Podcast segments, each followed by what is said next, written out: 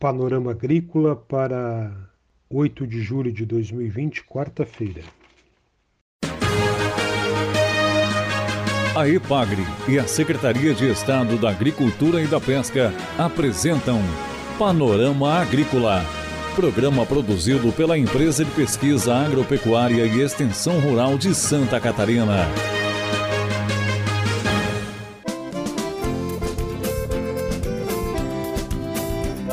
Olá, este é o Panorama Agrícola de quarta-feira, 8 de julho de 2020, lua cheia. Um abraço para você, amigo ouvinte. Na mesa de som está o Eduardo Maier e o ditado de hoje é: Livros fechados não fazem letrados. Confira no programa de hoje cestas de alimentos orgânicos e coloniais com Renata Vieira em uma viagem virtual pelo Planalto Sul. E na entrevista, a extensionista de Blumenau fala sobre regulamento técnico de identidade e qualidade do Cockcase. Dica do dia. Ao fazer entregas, agricultor deve primeiro organizar o veículo de acordo com a ordem das entregas e faça a entrega dos produtos em ambiente bem ventilado e arejado, respeitando o distanciamento mínimo de um metro e meio ou dois. Vamos agora viajar por Santa Catarina. Olá, amigos do Viajando. Por conta das recomendações de isolamento social, a equipe de reportagens da EPAGRE não está realizando viagens pelo estado, mas estamos recebendo muitas informações dos trabalhos dos agricultores, que estão ajudando e muito a população nesse momento difícil como é o caso do pessoal da Cooper Planalto Sul, a cooperativa de agricultores familiares de Curitibanos e região, que já oferece o serviço de entrega de cestas de alimentos direto ao consumidor há dois anos. As cestas são recheadas de produtos orgânicos e coloniais. Desde o início do isolamento social causado pela pandemia de Covid-19, a demanda pela entrega das cestas triplicou. A engenheira agrônoma, presidente da cooperativa, Beatriz Ribeiro Gomes, fala sobre o trabalho dos agricultores. Então, aqui tem uma variedade de hortaliças é, in natura que são comercializadas semanalmente aqui no nosso município. E também temos as hortaliças minimamente processadas, que é a couve picada, é o yakisoba, que são aquela, aquelas hortaliças prontas para o consumo. Juliana Gianni é consumidora dos produtos da Cooper Planalto Sul. Ela conta que optou pelas cestas pela questão de os produtos serem orgânicos. É um núcleo de produtores rurais da região que trazem produtos frescos para minha casa e sem agrotóxicos, sem nenhum aditivo que possa fazer mal para minha família. Essa foi a opção e também a praticidade que eles entregam toda terça-feira na minha casa, né? Então com a vida corrida para mim é mais fácil. Para os agricultores, uma das grandes vantagens da cesta é que ela aproxima produtor e consumidor, evitando atravessadores ao longo da cadeia produtiva. Isso acaba reduzindo o preço pago pelos consumidores, tornando o preço justo para quem compra e para quem vende. A equipe da EPAGRE do Escritório Municipal de Curitibanos participou de todo o processo de formação da cooperativa, do projeto da agroindústria das hortaliças minimamente processadas e das etapas para legalização da atividade. A extensionista rural da EPAGRE do município, Juliana Golim Crames, enfatiza o valor social, econômico e ambiental do trabalho dos agricultores. Então esse trabalho, ele é um trabalho que valoriza o comércio local, a agricultura familiar, através de uma produção mais limpa e sustentável e consequentemente traz benefício para a nossa saúde, tanto de quem consome quanto de quem produz. Por hoje é só, pessoal. Até o próximo Viajando por Santa Catarina. Confira a entrevista de hoje.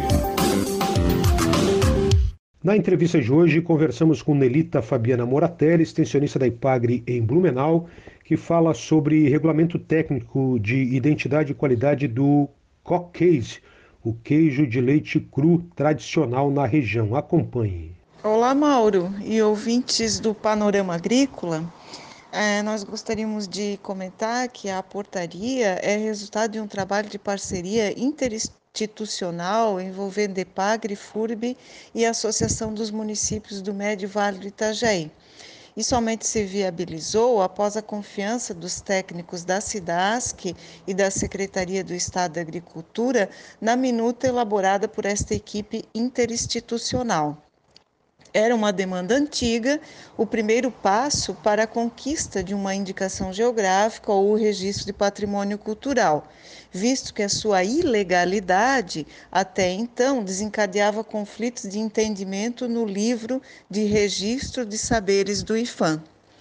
O benefício maior, sem dúvida, é a compreensão de fato do que é o saber fazer artesanal que por si só não está padronizado, precisa ser pensado fora da caixa.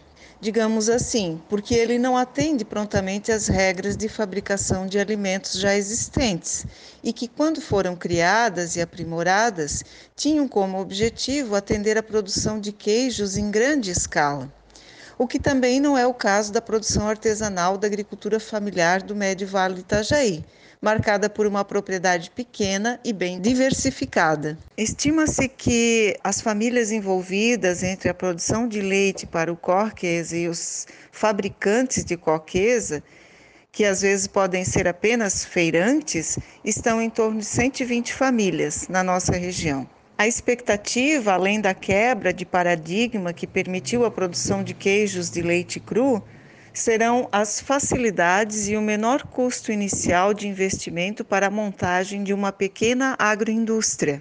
Recentemente, como explica Fabiana Moratelli, houve uma webconferência de queijos de leite cru. Em relação à webconferência de queijos de leite cru, que ocorrida né, no, nestes últimos dias, é, o que a gente pôde observar que foi uma troca de experiência muito grande entre os os extensionistas do estado todo que em suas regiões buscam agora o lançamento de novos regulamentos né, de identidade e qualidade para os queijos de leite cru, visto que a lei então permite que, sendo tradicional o queijo na região, né, assim como é o queijo serrano, o queijo corquesa, é possível se elaborar esse, esse regulamento e apresentar ele para a SIDASC, né? Então, um pouco foi o relato da, da nossa trajetória aqui, da nossa caminhada, né? Das parcerias que foram feitas com a prefeitura de Blumenau, inicialmente comprando os reagentes para que a FURB fizesse as análises, né? E depois a gente foi reunindo os agricultores e, e fazendo um processo participativo aí de elaboração do requerimento, né? Do regulamento, aliás, o regulamento em si existem já modelos, né? É, que a gente acaba utilizando o esqueleto dele, mas as particularidades de cada produto têm que ser aferidas, né? Muitas vezes pela pesquisa da universidade, né? Então foi um verdadeiro trabalho interinstitucional e de, de extensão e pesquisa, né? Onde os extensionistas também colocaram suas angústias em relação a às vezes ele trabalha numa área, o extensionista da EPAG trabalha numa área geográfica limitada, que é o seu município, mas o queijo em si transcende a, a, a geografia, né? Ele não se limita a ser feito no município, né? Ele, ele é, é a tradição, é as pessoas, é as famílias, né? Então, como é que a gente categoriza, né? Se, se a gente vai botar o nome, por exemplo, do queijo Seara, aí seria só o queijo do município de Seara, ou é o queijo Seara que representa aquela micro-região lá com tais e tais características, né? Então, tudo isso é um trabalho que precisa ser bastante discutido e amadurecido entre esses grupos, né? Agricultores, técnicos, agentes públicos, né?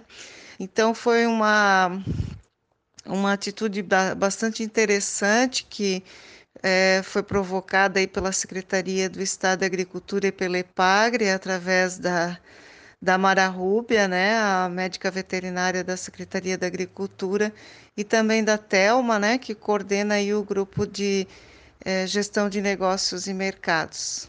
É isso aí, um abraço a todos. Essa é a extensionista da IPAGRE em Blumenau, Nelita Fabiana Moratelli. A EPAGRE e a Secretaria de Estado da Agricultura e da Pesca apresentaram Panorama Agrícola, programa produzido pela Empresa de Pesquisa Agropecuária e Extensão Rural de Santa Catarina.